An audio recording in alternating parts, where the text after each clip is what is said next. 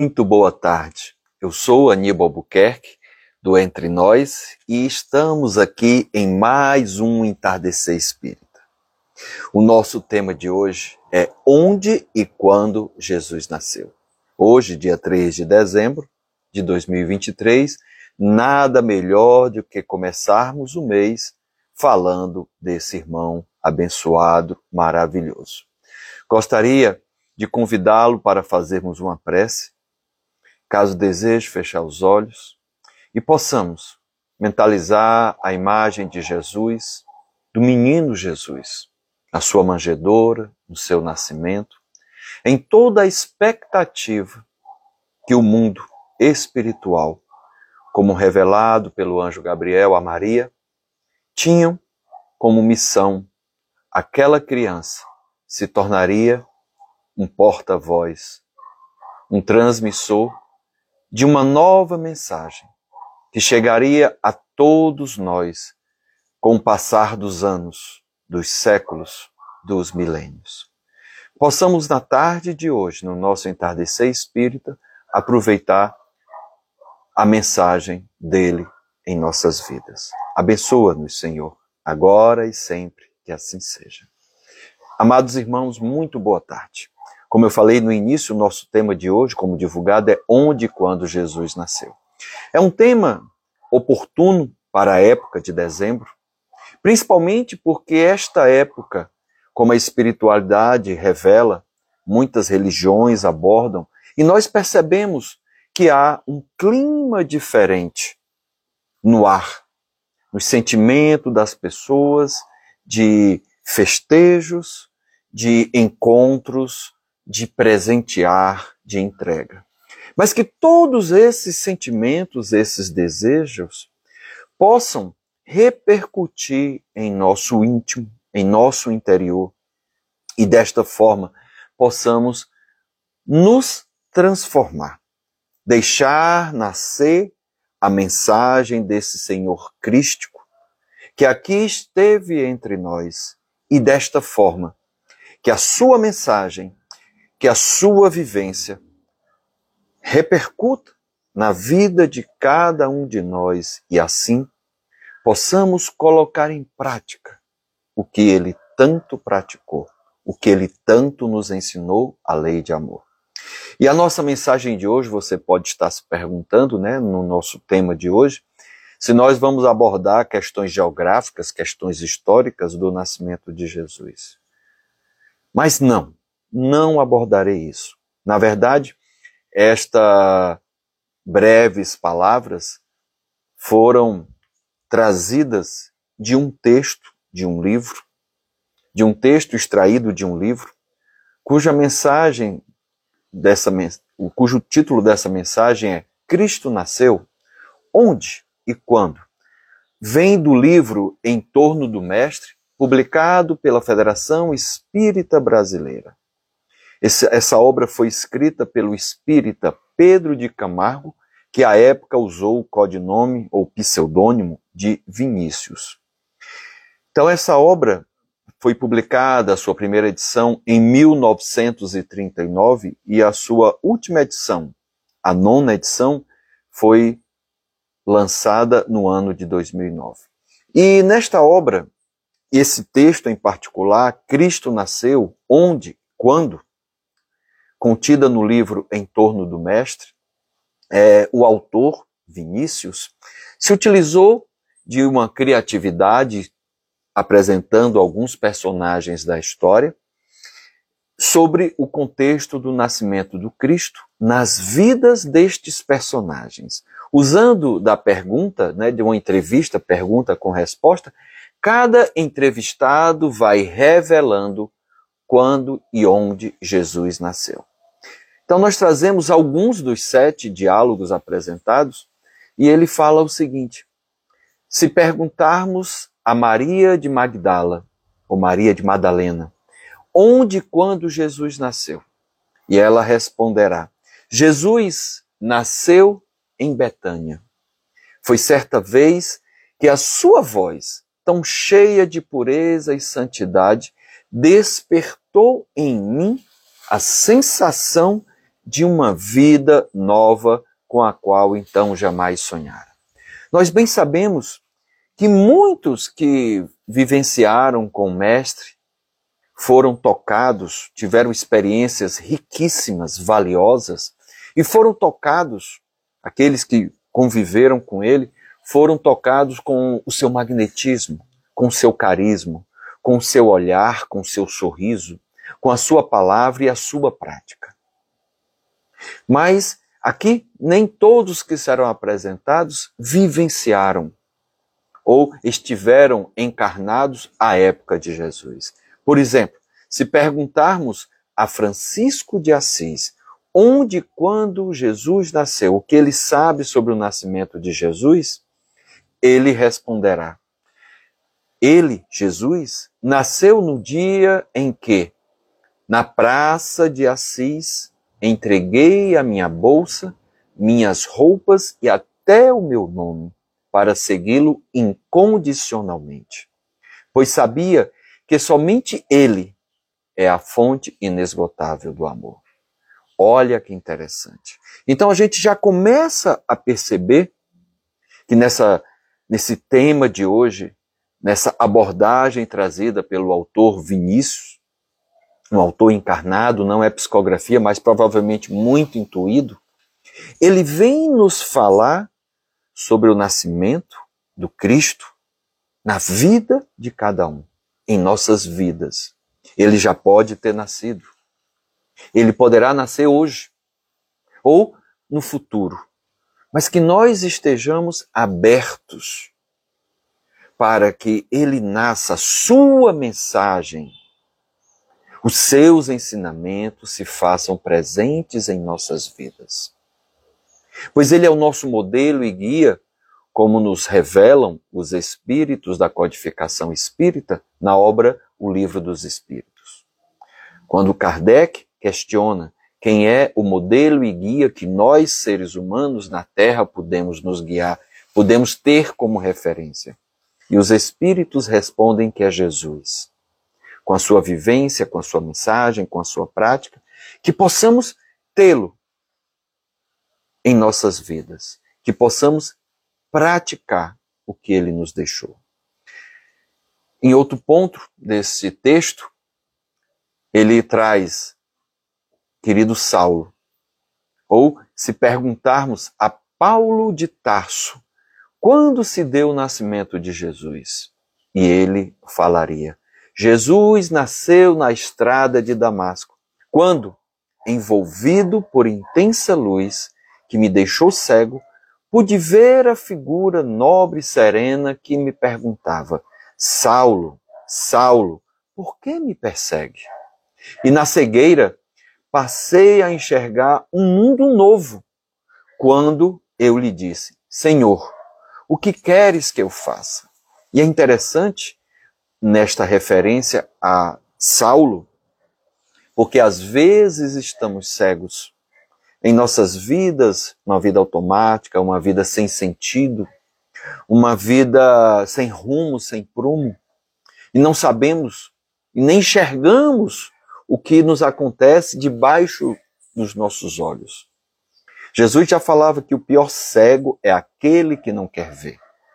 Então Saulo teve que perder a sua visão para que cego percebesse o quanto ele estava perdendo da mensagem do Mestre.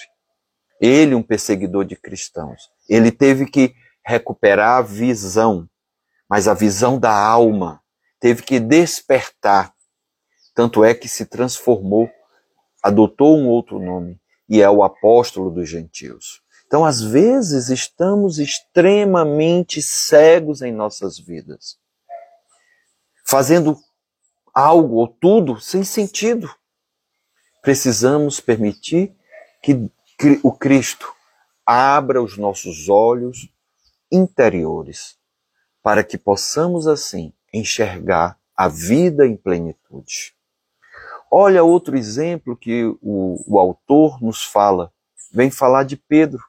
Então perguntemos a Pedro quando se deu o nascimento de Jesus, e ele nos responderá: Jesus nasceu no pátio do palácio de Caifás. Na noite em que o galo cantou pela terceira vez, no momento em que eu o havia negado. Foi nesse instante que acordou a minha consciência para a verdadeira vida. Olha que belo, que bonito esta revelação, este ensinamento que a gente pode tirar de Pedro. E Pedro foi alertado por Jesus na última ceia que ele iria negar Jesus três vezes. E ele disse: Não, mestre, eu te amo, eu te sigo. Mas o medo faz com que a gente muitas vezes renegue, negue o nosso sentimento, esconda-o. Pedro estava com medo, com medo também de ser aprisionado, de ser julgado e ser morto. Então, nesse momento, ele desperta para a mensagem de seu mestre, a quem ele já tanto amava, mas que ele negou por medo.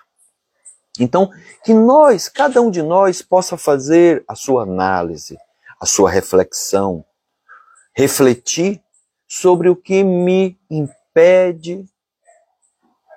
o que me prende, que amarras eu ainda possuo espiritualmente, materialmente, afetivamente, moralmente, para que eu me liberte e encontre Deus em minha vida, para que a mensagem do Mestre Jesus faça sentido, para que a manjedoura, para que eu renasça, para que eu possa nascer em Cristo. E às vezes também, Jesus também falava: o pior cego é aquele que não vê. Ou, às vezes, a gente está vendo, como eu falei com Paulo, a gente às vezes está vendo na nossa frente e eu estou negando, eu não acredito. Às vezes eu sou igual a Tomé. Então perguntemos a Tomé, onde e quando Jesus nasceu e ele nos responderá. Jesus nasceu naquele dia inesquecível em que ele pediu para eu tocar as suas chagas. E me foi dado testemunhar que a morte não tinha poder sobre o Filho de Deus. Só então compreendi o sentido de suas palavras. Eu sou o caminho, a verdade e a vida. Então, às vezes, as coisas estão acontecendo diante de mim, estão se revelando, estão se mostrando, as pessoas estão falando e eu estou cego. Às vezes pelo orgulho, às vezes pela vaidade, às vezes para não dar o braço a torcer, ou às vezes por preconceito às vezes pela crença religiosa que eu professo, que me deixa cego ou que me tolhe a liberdade. E nós não devemos ser assim. Então Tomé foi aquele que precisou tocar as chagas e Jesus pede que ele faça isso porque sabia da índole de Tomé, sabia da personalidade. É aquele que precisa para acreditar ver. E é interessante na doutrina espírita, quando Kardec nos fala o seguinte: o bom espírita é aquele que acredita no fenômeno sem precisar participar de reunião mediúnica, somente pela leitura, pelo estudo, ele acredita que há possibilidade de comunicação com os espíritos, que há um mundo espiritual. Então, olha que interessante. Estes são os bons espíritas como Kardec fala. Eu não preciso ser igual a Tomé para que eu vendo eu acredite. Eu posso acreditar sem precisar de tantas provas é, à vista. Então que a gente possa também perceber os sinais que a vida nos apresenta e despertar, fazer com que Jesus nasça em nossas vidas.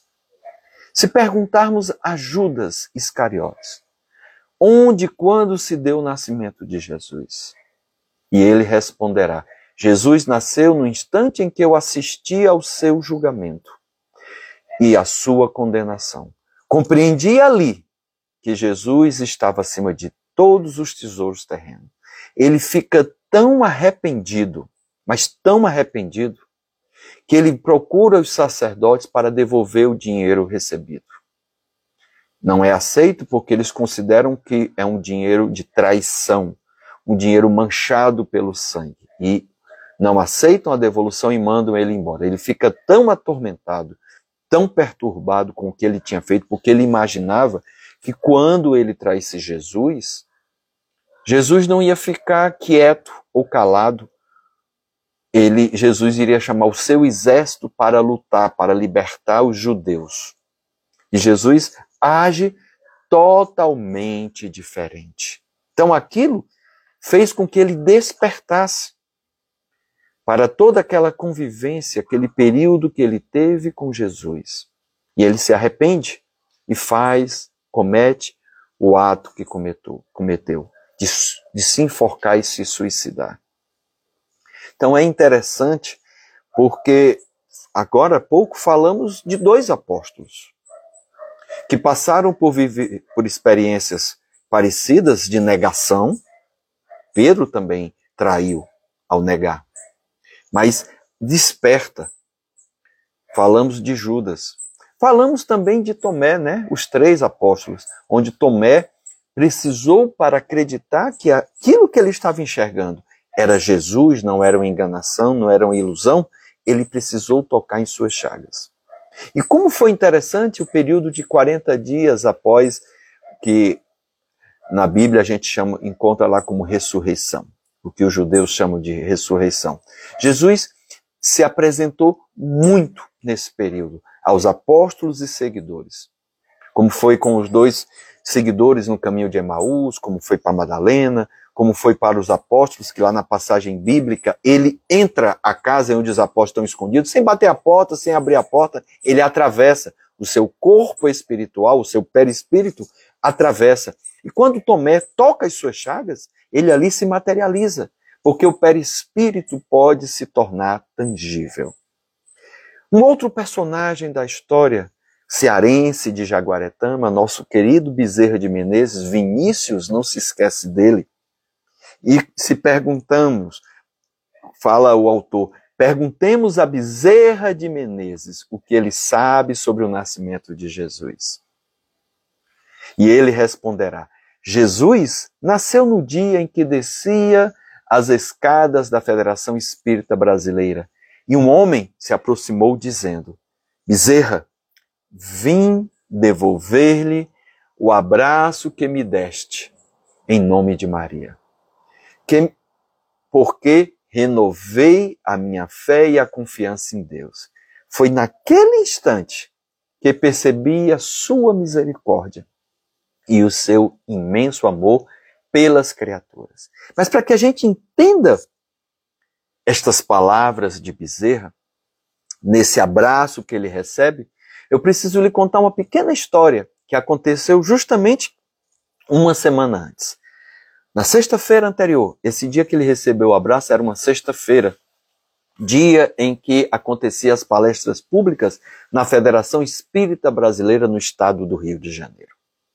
Então Bezerra, uma semana antes, estava saindo da FEB, ele foi presidente da FEB, era orador, expositor espírita, e ao descer as escadarias da FEB, ele é abordado por uma pessoa. Esse senhor sabendo quem era Bezerra, sabendo como médico dos pobres, o quanto ele era generoso, o quanto ele ajudava, o quanto ele era caridoso, ele aborda Bezerra dizendo assim: Doutor Bezerra, por favor, me ajude. Estou há alguns meses desempregado. Diariamente saio da minha residência em busca de emprego, mas ainda não consegui. Deixei em minha casa, estou sem dinheiro para comprar comida. Deixei em minha casa esposa e filhos fracos, por, pela falta de alimento e doentes. Eu mesmo estou febril. Se o senhor pegar em minha testa, o senhor verá que eu estou febril. Bezerra, diante daquele clamor daquele cidadão, se emociona, sente a sua dor e coloca as mãos aos, aos bolsos, mas verifica que o único dinheiro que tem é o do transporte, o do bonde, para voltar para casa. Olha nas mãos, não vê mais nenhum anel, nem relógio, porque ele sempre penhorava ou vendia para pagar as contas de farmácias de remédio. E ele, olhando para aquele homem, pergunta se ele acredita em Maria. Bezerra lhe dá um abraço e pede, naquele momento, que ele pense em Maria, que Maria o está envolvendo, o está abraçando e vai ajudá-lo. Pede que aquele senhor, ao chegar em casa, faça a mesma coisa com a esposa e os filhos. Abrace-os em nome de Maria. Chegando na residência, ele assim faz. E esse senhor, quando procura Bezerra na semana seguinte, retribuindo o abraço, comenta: Doutor Bezerra, chegando em casa, eu abracei a minha esposa e aos meus filhos. Naquela noite, como não conseguimos nada para comprar alimento, dormimos sem comer. Mas foi a primeira noite que dormimos e não sentimos fome. No dia seguinte, como sempre faço, fui procurar emprego. No primeiro lugar em que eu bati a porta, era uma padaria. O senhor, quando me viu, o proprietário, quando me viu, me empregou. E vendo a minha situação, me deu comida e disse: vá, leve essa comida para você e sua família se alimentarem e retorne amanhã. Descanse hoje, você está muito cansado e amanhã você pode começar a trabalhar. E hoje, doutor Bezerra, sexta-feira, Estou há seis dias trabalhando nessa padaria. Então vim lhe retribuir o abraço que o Senhor me deu em nome de Maria. Então, olha que interessante, meus irmãos, estas mensagens, algumas pinceladas que trouxemos desse autor, Vinícius, em que mostram as respostas atendidas pelos cuidados que nos dão ao ver que o nascimento do Cristo como local e dados representam efetivamente o momento exato do despertar da minha consciência, da sua consciência, da consciência de cada um dos que foram interpelados hipoteticamente. O despertar da nossa consciência para a sublimidade do amor ensinado e exemplificado por Jesus. Este é o convite para este mês. Mas não somente esse mês, para o nosso dia a dia. Janeiro, fevereiro, março, abril, maio, junho, julho, agosto, setembro, outubro, novembro, dezembro. Mas dezembro é um mês especial e nós não podemos desperdiçá-lo. Toda a espiritualidade está iluminada, está imbuída e trabalhando para nos transformar, para ajudar o próximo, aquele que realmente necessita. Que nós possamos nos doar fazer com que o Cristo, com que Jesus nasça em nosso em nossa manjedoura, no nosso íntimo, em nosso ser, mas que também por meio dos nossos atos aqueles que são beneficiados percebam o nascimento de Jesus em suas vidas. E por último, não podíamos deixar de falar de Maria. Se perguntarmos finalmente a Maria de Nazaré, onde quando Jesus nasceu, ela responderá. Jesus nasceu em Belém, sobre as estrelas, que eram focos de luzes guiando os pastores e suas ovelhas. Ao berço de palha. Foi quando o segurei em meus braços pela primeira vez e senti se cumprir ali a promessa de um novo tempo através daquele menino que Deus enviara ao mundo, para ensinar aos homens a lei maior de amor. Maria, antes de engravidar, recebeu a visita de um espírito, do anjo. E ela recebeu uma missão. Havia um objetivo maior. Ela temeu, ela receou, claro, era algo muito inusitado, algo que estava sendo enviado. Ela sabia que iria sofrer, sabia que aquele filho, diante dos outros que ela teve, seria diferente. E assim se concretizou. Desde cedo ela percebeu isso. Então, muitos, ao longo da vida de Jesus, principalmente no seu, na sua missão, após o trigésimo aniversário, despertaram viram ele nascer em suas vidas. Aqui trouxemos também outros personagens que nem conviveram com a, na sua época, mas que despertaram para a sua mensagem, inclusive um perseguidor de cristãos. Então, o Paulo pergunta assim: como posso fazer para melhorar os meus pensamentos e sentir boas energias? Paulo, às vezes nós estamos num círculo vicioso de pensamentos negativos e pensamentos ruins, que a minha sugestão para fazer essa quebra, essa mudança, é a leitura de mensagens edificantes. Há muitos livros que nos ajudam a pensar diferente. Livros espíritas, livros de autoajuda, Minuto de Sabedoria, do Carlos Torres Pastorinho, são livros que eu posso ler e aí refletir sobre o que eu estou lendo. Na medida do possível, durante o dia, alguns desses livros menores, como Fonte Viva, Agenda Cristã, Pão Nosso, como alguns exemplos, né? Livros de mensagem que curtas, breves, que eu possa ao longo do dia me lembrar de passagens, ou se eu não lembrar, que estejam à minha mesa, que eu abra e releia a mensagem daquele dia, releia uma frase, um parágrafo. Então, isso pode ajudar, porque as boas energias, elas sempre estão em torno de nós. Mas para que eu possa sintonizar, eu tenho que estar numa vibração melhor. E essa vibração melhor se dá com a mudança ou com o cultivo de bons pensamentos.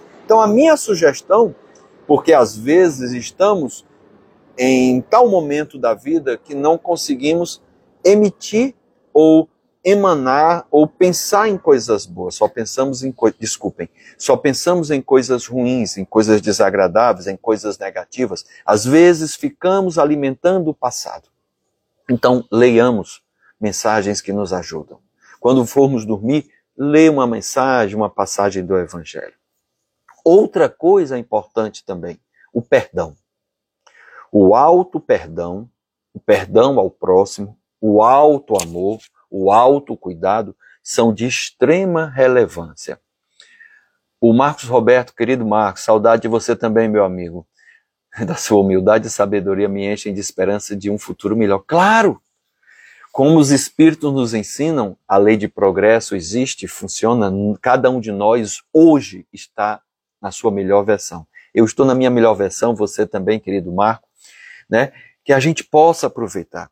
Espero que tenha lhe ajudado, meu irmão, para que você renove e gostaria, se você participar no futuro de alguma outra live ou tiver em alguma palestra presencial que eu esteja presente, gostaria que você falasse se houve alguma mudança, se houve alguma melhora, se ainda não conseguiu, mas se a gente puder procure ajuda, às vezes terapêutica, um atendimento fraterno, um diálogo fraterno, dependendo da sua religião, procurar o seu pastor, o padre. Se você for espírita ou não, procurar, Paulo, uma casa espírita para um atendimento fraterno, um diálogo fraterno, aonde lhe fizer melhor, o seu terapeuta, uma pessoa de confiança, a gente não deve se abrir para qualquer pessoa, porque esta pessoa poderá usar as nossas fragilidades contra nós mesmos. Então, que a gente possa ter esse cuidado consigo. Mas perdão, perdoar o outro, pedir perdão, o alto perdão, amar o próximo, aceitar ser amado e o alto amor. Tudo isso ajuda-nos a melhorar, tá?